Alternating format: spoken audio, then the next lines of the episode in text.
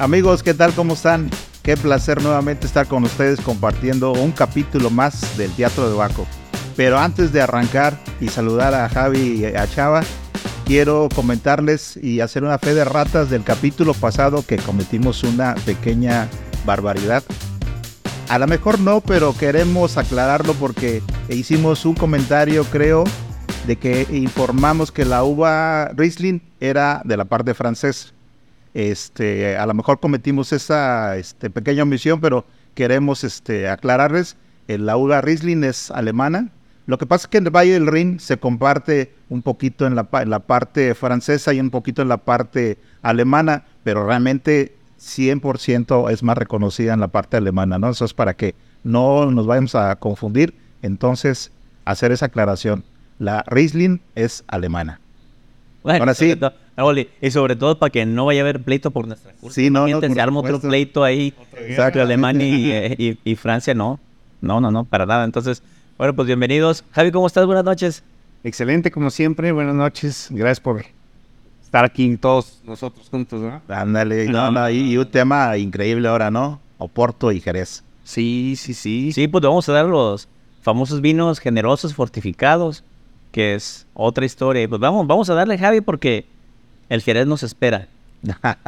claro que sí. Bueno, aquí em, empezando con un poco de historia, eh, es curioso porque em, es, son los griegos los que difunden eh, el vino a, grandes partes del Mediterráneo y los romanos los que lo llevan al continente, pero mil años antes eh, los fenicios habían llegado hasta la entrada del Mediterráneo, a las, a las este, columnas de Hércules, y habían, doblando hacia el norte, habían encontrado el, puerto que ellos nombraban de Gadir, que es el actual Cádiz, la región del, del Jerez. Esto fue más o menos como alrededor del año 1000, 1100 antes de, Cristo. Y eh, pues resulta que España, en España, en esta zona, ellos aprenden a hacer vino varios siglos antes que, que, las zonas de Francia o de Italia, ¿verdad? Está, curioso, ¿no? Ellos, ellos no fueron los griegos los que les enseñaron cuando cuando los romanos llegan a España ya hacían vino, ¿no? Desde hace muchísimo tiempo. Y bueno, es una, es una zona eh, increíble de muchos tipos, desde muchos puntos de vista, eh, tanto comercial como, como hasta militarmente hablando. Eh, el, lugar tenía una isla muy grande en, en medio de una bahía. Y entonces, este, pues era un lugar perfecto para, para los fenicios. Que más que guerreros sean comerciantes. Pero todos modos tienen que estar cuidándose de, de otras personas que no pensaban igual que ellos. Por supuesto. Siempre había pleitos por donde quiera. Y ya tratándose del vino, pues más Sí, y el, y el vino era una moneda para ellos, ¿verdad? Era, uno, de, los, de, los, productos que, que más este, intercambiaban. Entonces, pues a donde llegaban, donde ponían una colonia, plantaban sus viñedos, ¿no? Movían vinos de los demás, pero también movían sus propios vinos. Y, desde entonces se hace vino en la, en la región.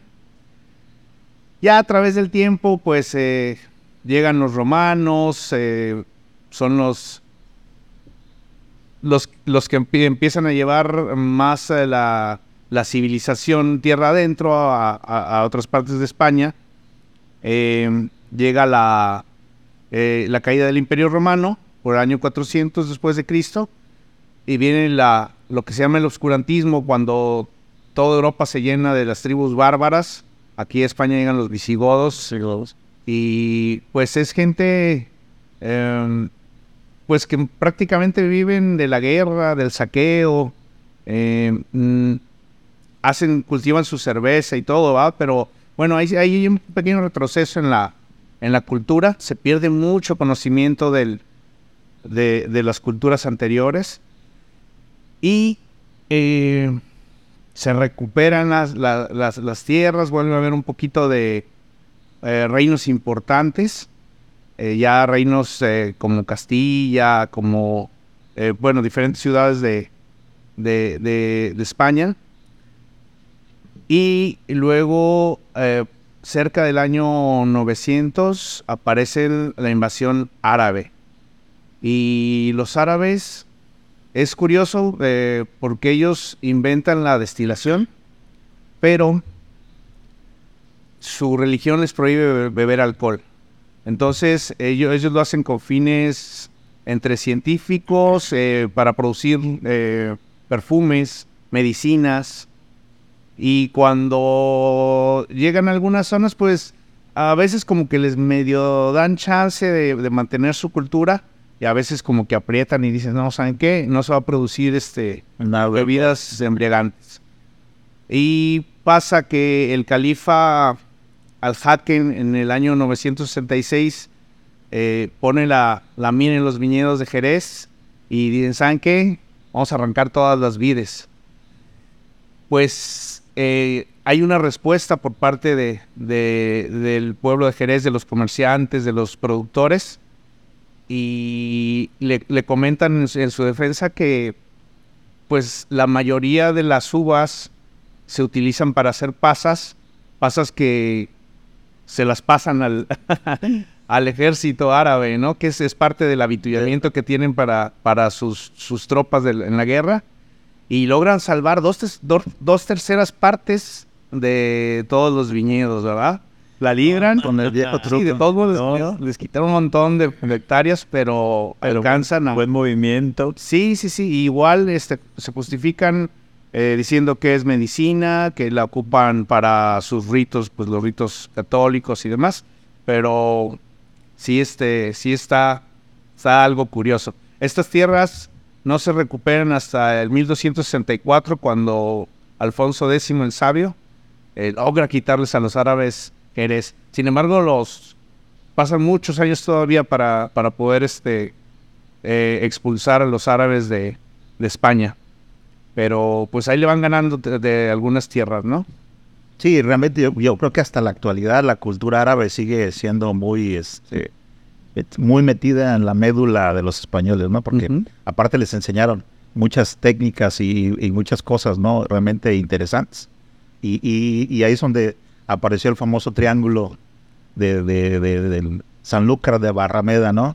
Que vamos hacia el punto donde tenemos que llegar, ¿no? Que era Jerez de la Frontera, el puerto de Santa María y, y Cats. no, Sanlúcar. San, pero Sanlúcar. Así es.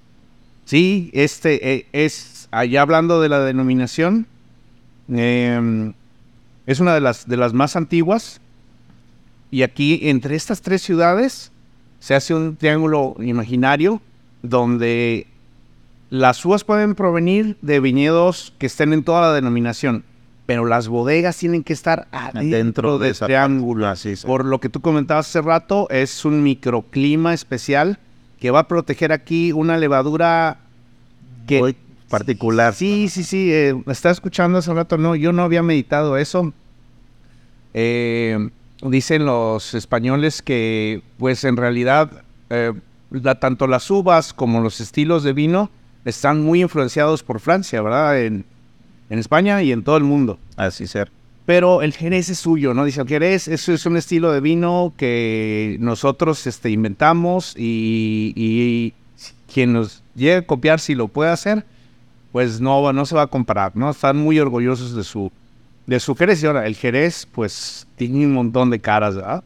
Es un, hay muchos tipos de, vinos, de colores, densidades, de sabores, pero sí comparte muchas, muchas características. Y es precisamente este microclima el que permite que se, que se pues ahora sí que se desarrolle y que se dé el, el, tipo, ¿no? Porque finalmente ese velo en flor que es lo, particular que se desarrolla, eh, normalmente pues es el sistema de soleras y, criaderas es el que, que, manejan estos cuates. Bueno, que, que, es la parte de la solera y eh, creo que si no mal recuerdo más es eh, criadera 1, criadera 2 y, la parte este, donde llega todo el vino nuevo, ¿no? Ahí y llegan a ser hasta cinco niveles. Cinco niveles, pero son de las criaderas que van en medio, ¿no? Si no mal recuerdo. Solera, la del suelo. O sea, así de ahí toma. Y de ahí empieza a contar primera criadera, segunda criadera, tercera, cuarta, hasta la quinta, que, que ya le llaman sobre tabla, a la guía, a donde, a donde va a recibir. Este el, ahora sí que el, producto nuevo. ¿no? Bueno, me vas a explicar desde la, de la levadura, sí, esta levadura tan especial eh, que mencionaste, el velo de flor. Es una, una levadura que estando el barril acostado, le van a dejar cosa que no se hace, ¿eh? se le van a dejar una parte sin llenar. Como tres cuartas partes nada más de la barrica. Lo que se hace en los vinos. Sí, no, no, esto, esto normalmente. normales. Todos los vinos, porque aquí va a haber una oxidación. Todos, todos los vinos eh, normales que no están oxidados, la mayoría de los vinos tranquilos, eh, van a van a tener que estar llenando la pérdida que hay por la microoxigenación para evitar que el oxígeno les van a tener que estar cuidando qué tanto bajan creo usan una especie como de tapón de cera eh, que de alguna manera no permite la entrada del aire, pero sí, sí se va moviendo y ven cómo va bajando y, hay, y hay que rellenarle, ¿no? Exacto. Y este, pero aquí no, aquí tenemos una cuarta parte, como dice Salvador, de, de, vacío, donde sobre la superficie del vino se, se desarrolla una levadura muy especial que, se encuentra en esta... Hay otras zonas del mundo, ¿no? Pero es, es, es muy difícil de... No, esta sí no se replicar, sí. Y es el velo de flor. Y es, esta levadura cubre totalmente la superficie del, vino. Eh, permite que se oxide, pero de una manera muy, muy lenta.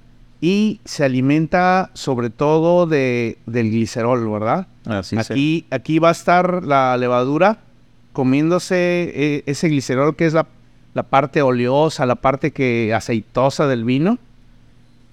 Y eh, pues puede durar muchos años, es, es, claro, es impresionante. Que es lo que, comentas, que es la famosa crianza oxidativa. La crianza oxidativa, así es, exactamente. Le, llaman aquí este, biológica.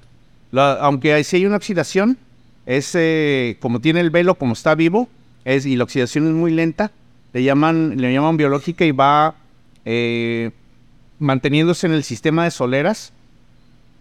Ahorita explicamos bien detallado el sistema de soleras. Y a la, que llaman la oxidativa es cuando, bueno, hacen el vino y lo encabezan primero, encabezar.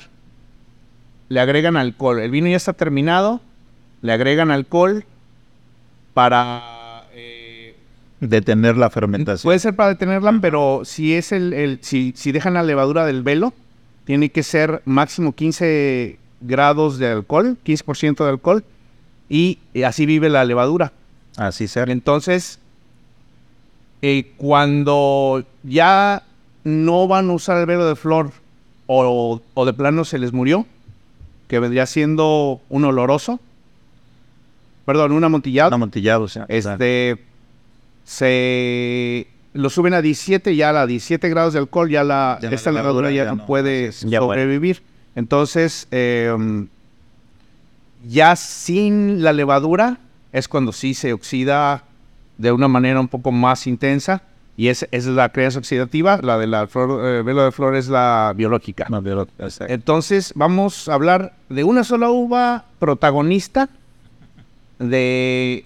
Es, es, es que dividimos en varios tipos de, de jerez, ¿no? Las, grandes familias son eh, los vinos llamados propiamente generosos, donde la palomino, la uva palomino, eh, va a, si, si se cría con el velo y termina toda su crianza con el velo, va a hacer dos, dos vinos muy famosos, que es el fino y la manzanilla. Manzanilla, Aquí estos vinos son impresionantes porque es el, vino mm, que menos cuerpo tiene probablemente, es muy, muy ligero. Pero los dos son secos finalmente, fíjate. Sí, sí, sí. No tiene nada de, azúcar. A la hora de, girarlo, gira como el agua, ¿no? Así es, exactamente. No tiene... Y creo que lo máximo que llega de Bander entre 14 y 15 grados de alcohol, si no mal recuerdo. Sí, eso los, vinos y las manzanillas son en, 15 grados. y aún así, mira, tú dijiste que giran como agua, pero tienen 15 grados de alcohol. y recordemos que el alcohol es untuoso en la copa. Así es. Pero el tema del proceso de método de elaboración de esos vinos es, es diferente y es por eso que inclusive llegan a, tener colores muy pálidos, como si fuera agua también, ¿no? Y algunos como este color más intensos, unos amarillos, dorados, pajizos, eh, diferentes. Aquí el tema también es el tema del, sabor.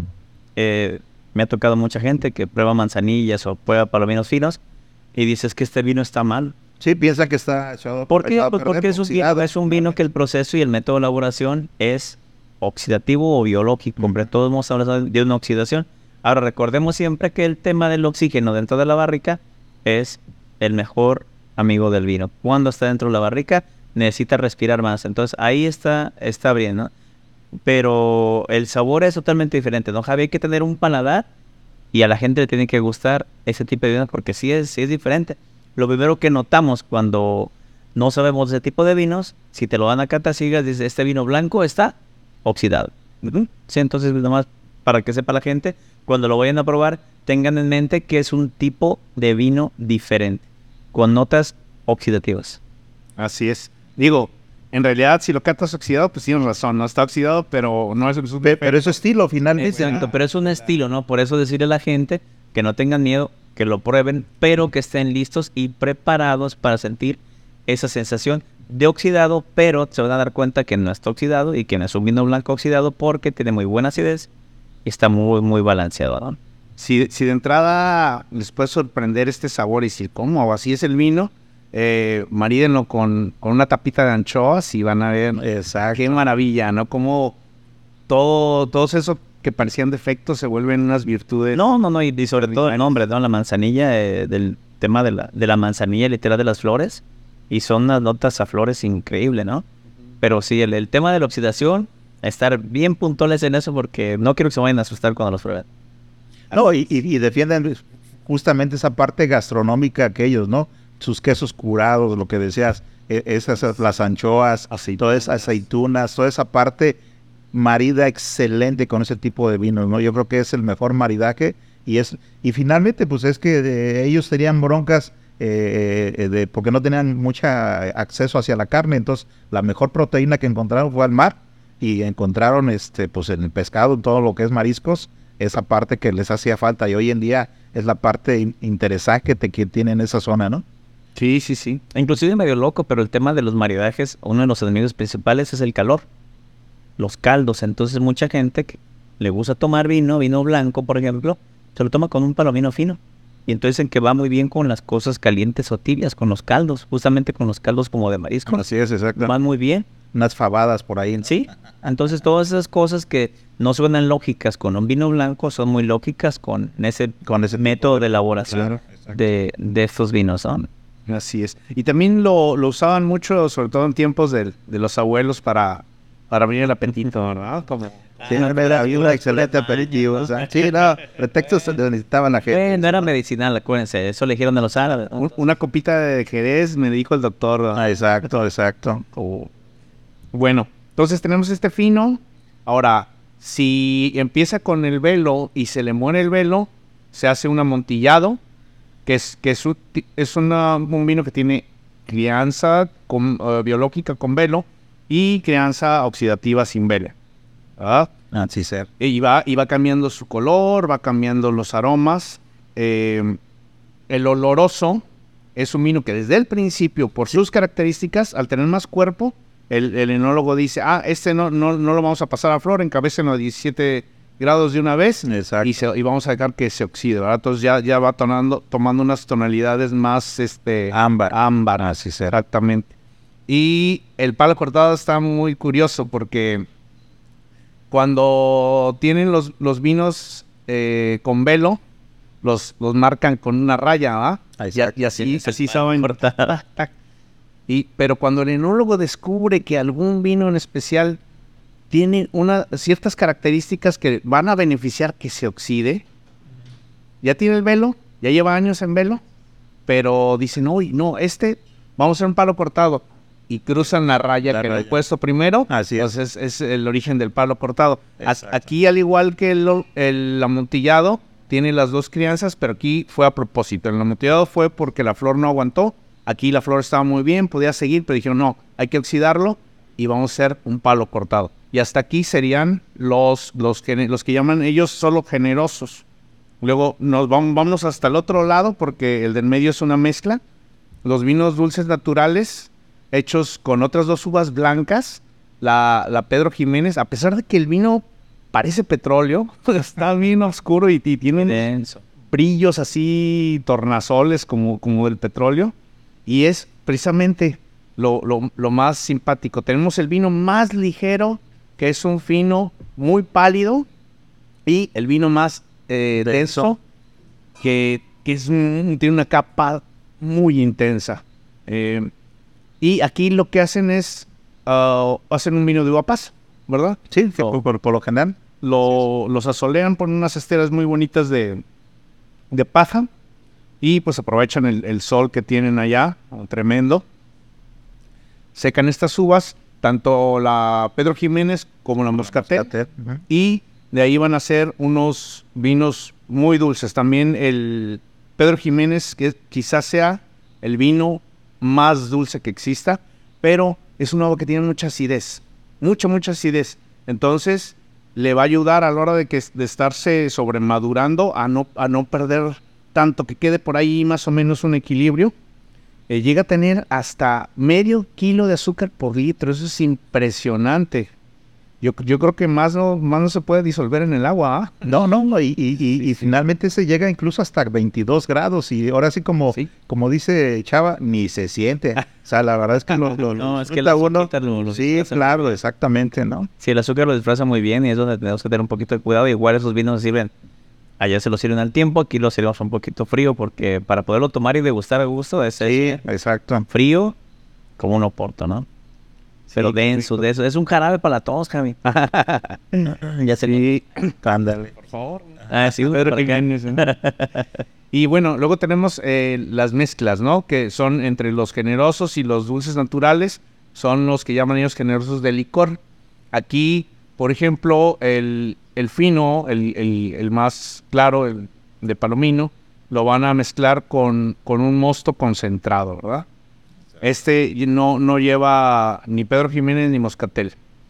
El, em, la mezcla de eh, es del, amontillado con, eh, con Pedro Jiménez o Moscatel con cualquiera de los dos va a dar un eh, eh, es el es pale cream medium un medium y el pale cream es eh, el oloroso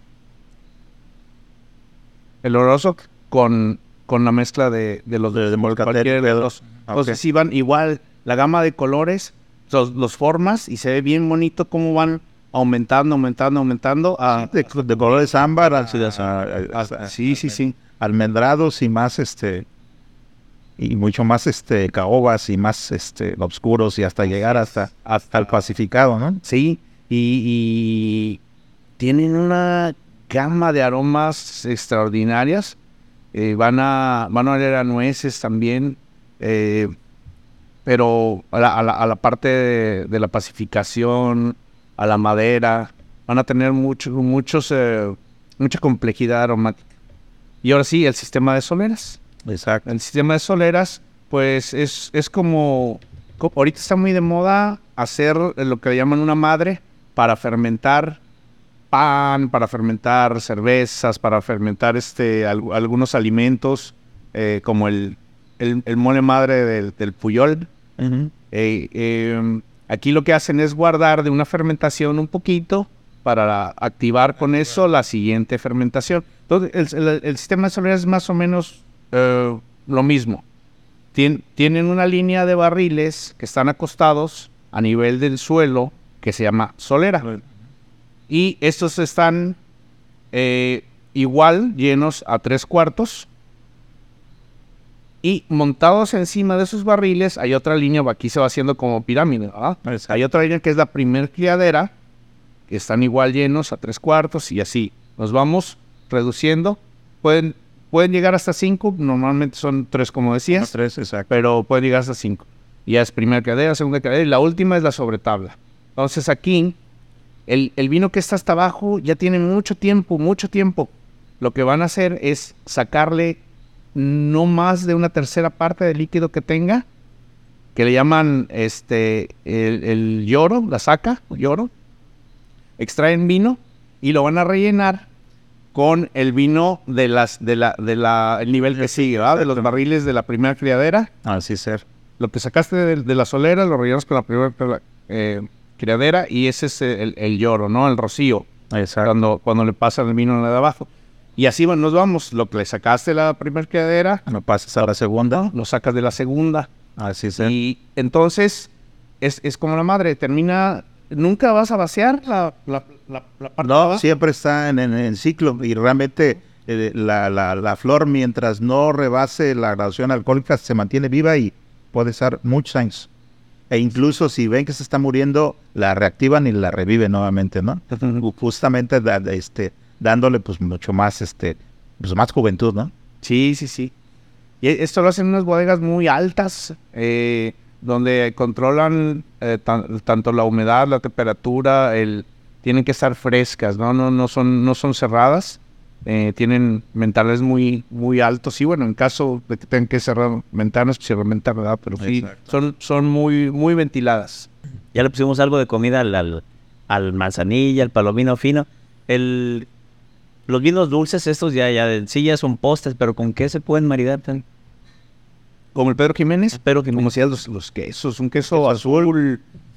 Wow, Es que- que no, contraste, ¿ah? Digo, para que vean qué, qué loco es eso, ¿no? Porque están los maridajes de complemento y los de contraste. Y justamente, igual como los Sauternes, Pedro Jiménez va a casa muy bien Ideal, vinos con quesos, perdón, maduros. Es, es uno de los buenos que hay. Y bueno, ¿a dónde nos vamos hoy? Cerquita, ¿no? Vamos a ir ahí cerquita, digo, ya estamos en España, ahí nos brincamos a, a Portugal. Que Portugal, uno de sus iconos, pues, bienvenidos, el, el famoso Oporto, que igual pasa lo mismo lo que pasaba en España. Pasó lo mismo también. Por la, por la zona, que ahorita vamos a llegar ahí, pero primero, el historiador Javi. Vamos a ir a la historia primero. Bueno, Y ahorita ya le Eh, pegamos al... el, el mo- el motor de la, de la, in- la- la industria de las bebidas alcohólicas en el pasado, Inglaterra, ¿ah? Inglaterra sigue, sí, Todavía. eh, sí, todavía es, todavía es un, un mercado fuerte, ¿no? Pero ahorita ya, ya está Estados Unidos, China, ya hay varios eh, países que, toman bastante alcohol. Antes los ingleses eran los, los, los que iban a otros países y, y desarrollaban grandes industrias, eh, tanto de bebidas fermentadas en el pasado como de destilados en el, en el futuro. ¿ah? Eh, bueno, ellos por su, por su clima, pues no podían hacer vino, ¿no? Eh, eh, no, no se daban los viñedos, están muy al norte. Entonces su principal proveedor pues estaba del otro lado del charco, que es, es Francia, ¿va? Exacto. Pero pues siempre un montón de guerras que se avientan los dos. Entonces de Sí, repente... Como dice algo de historia, como dice, empezó justamente por un conflicto entre Francia e Inglaterra. Que es lo que tratamos de evitar hablando al principio, que si. Riesling sí es alemán. Exactamente. No se va a llevar a otra banda por nuestra culpa. supuesto, ¿no? No, no, y, ese conflicto eh, ju- justamente, pues, este, pues, eh, eh, Inglaterra es- este, no es tan pro- productor tan fuerte como Francia, ¿no? Entonces Francia dijo, pues, mi chavo ahora sí, no te voy a dar vino, ¿no?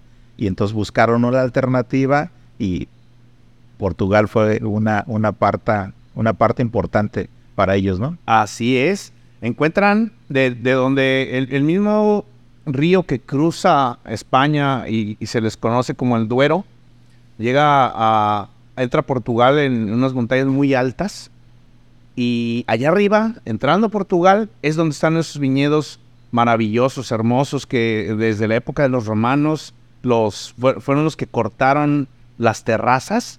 Entonces están las montañas cortadas en- en- en terrazas de piedra. Exacto. Y ahí llegan los ingleses ya, pues, eh, no sé, eh, probablemente por el siglo XV, XVI, XVII. Y eh, encuentran unos viñedos increíbles y dicen, no, pues de aquí nos vamos a, a llevar el vino. Pero el, el Duero, que se convierte en el Duoro en Portugal, a la hora de bajar al mar, es un río que a pesar de ser muy caudaloso, eh, pues es muy bravo, ¿no? Tiene para navegarlo con eh, rápidos y es un relajo. Entonces su vino lo transportaban en, unos, en unas barcas pues ni muy grandes ni muy chicas que, que se, se denominan rabelos. Todavía eh, turísticamente Hay un montón de rabelos en Portugal para pues porque era lo clásico, ¿verdad? Era, eh, embellece el, el paisaje. Eh, este rabelo tiene la, la, la parte de la popa, la parte trasera, larga, y por eso es el, nombre, ¿no? De, como de rabo, rabelo. eh, donde se hay un timón grande donde iban controlando, Sí, todo- exactamente. toda esta agresividad del río.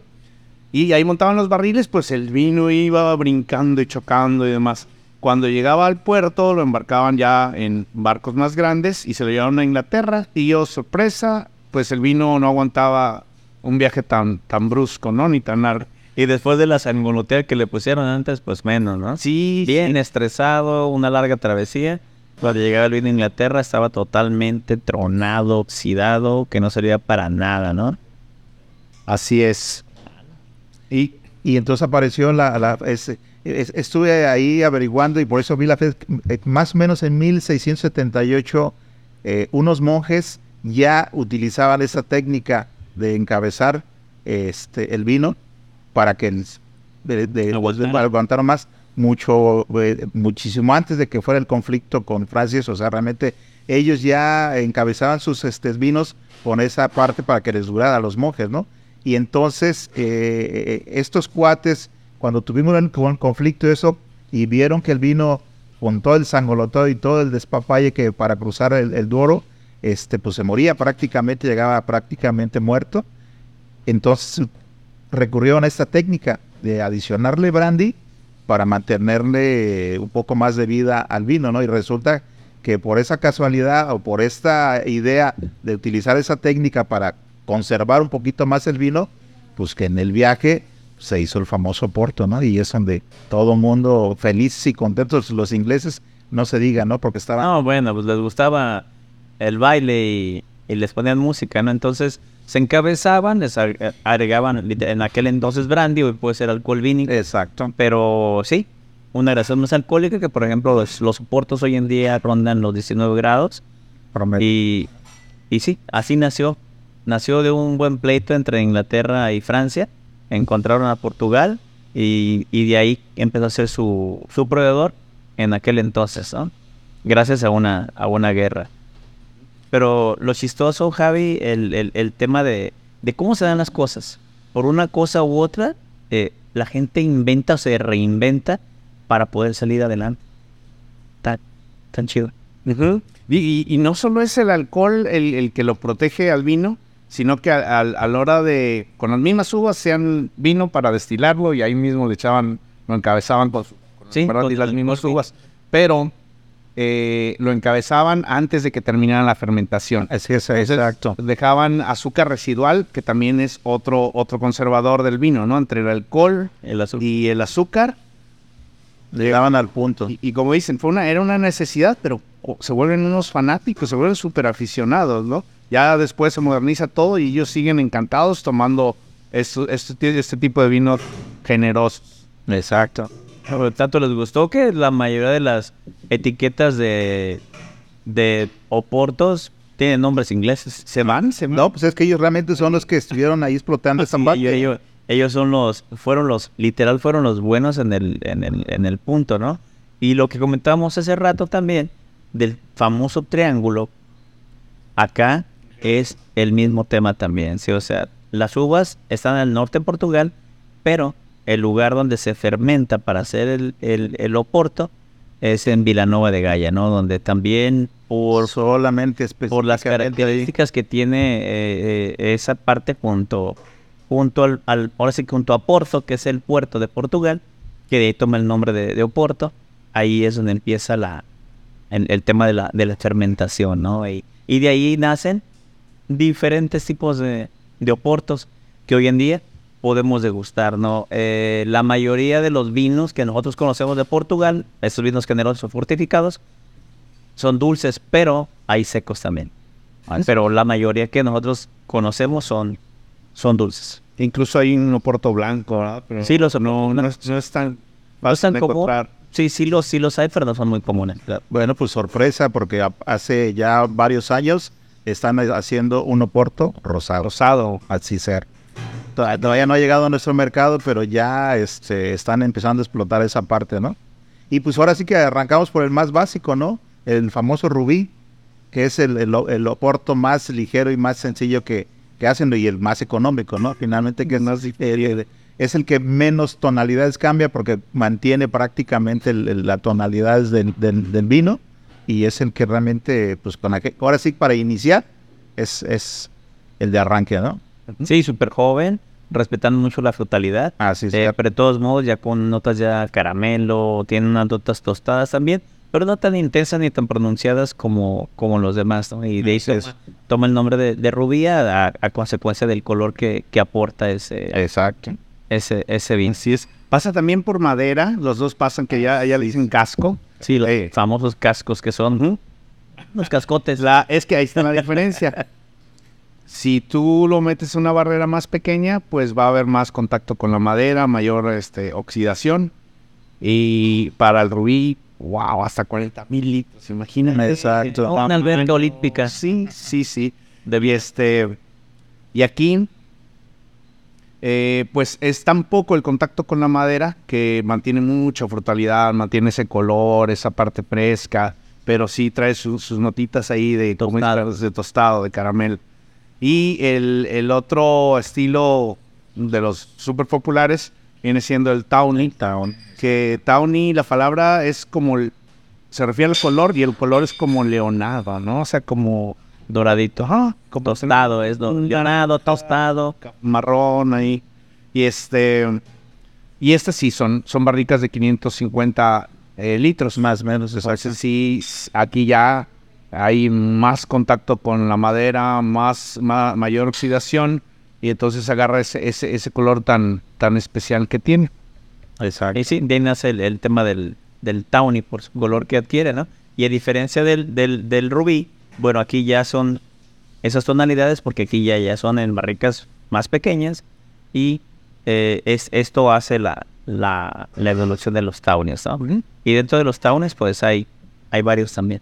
Sí, pero aquí, aquí así en- eh, estrictamente aquí es Rubí y Tawny, eh, no hay este eh, son mezclas, ¿verdad? Van, van haciendo, no hay, no hay añadas, ¿verdad? Son todos son non vintage. No, Ya, ya cuando eh, pasas a, a más vinos más especiales, no, ya, entonces sí.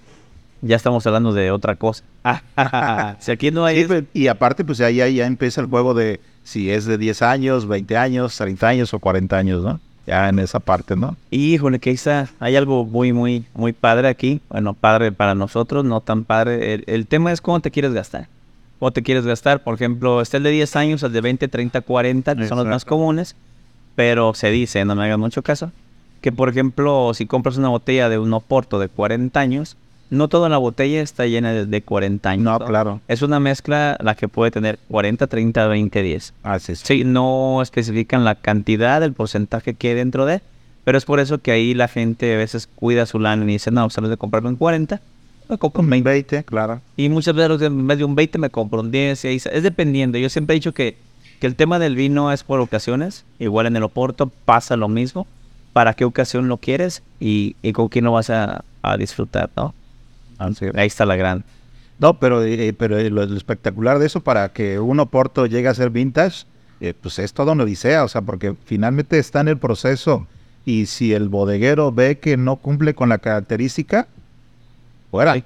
Y aparecen los famosos Late Bottle Vintage, ¿no? Sí, ahí es donde aparecen los, los famosos uh, Late Barrel Vintage, donde cuando encuentres uno hay que comprarlo. Ese sí, son difíciles. súper recomendable. Son difíciles de encontrar precisamente por eso, porque hagan de cuenta que es como si, y como estuvieran vendiendo estas copas y estas copas tuvieron un defecto, pero un defecto muy, muy mínimo, pero la calidad les impide embotellarlo como, como una añada excepcional. Exactamente. Entonces, ¿qué hago? Esta copa, si me cuesta tanto, entonces le bajo el costo y, híjole, o sea, la diferencia no es tanta, pero la hay. Y entonces esas botellas son complicadísimas de Sí. conseguir. Pocas veces salen y cuando salen, aprovecha, Sí, la verdad. no las, no, no, no. No, no las, no las encuentras, ¿no? No las encuentras. Este, un proceso muy, muy bonito el del, del, el del Oporto. Como decimos, lo encabezan y entonces ya de ahí matan las levaduras literal. Y es por eso que quedan con una, este, una buena cantidad de azúcar residual. Muy ricos, híjole, maridajes, Gaby, Oporto. Decían que eh, en, la vieja escuela que el chocolate no se podía maridar con nada más que Oporto. Y bueno, está sensacional también estos quesos que fantásticos, po- potentes, van, van muy bien. Sí, bueno, y ahí decir que le mandamos saludos a Juan Carlos Alcántara. Este, si hablamos de Oportos, él va a decir, un puro. Juan Carlos bien. Sí, no es parte. Digo, pues ve la moda que estuvo mucho tiempo. ¿Cuántos, este, ahora sí que lugares de, de, de puros abrieron en la Ciudad de México y era la novedad del el Oporto con, con el purito, ¿no? Y Sí. fue un boom como de cuatro o cinco años más o menos y ya después empezó a bajar otra vez a la normalidad, ¿no? Sí, bueno, pero el chocolate va de la mano muy bien con, con los soportos, ¿no? Igual, así como hemos hablado de las manzanillas y el palomino fino, también los soportos secos y blancos, buenísimos para las eh, sopas o caldos, también muy, muy, este, Muy ad hoc. sí, sí, se puede, se puede tomar fácil eso, sin ningún problema, porque por el tema de la gradación alcohólica, ¿no?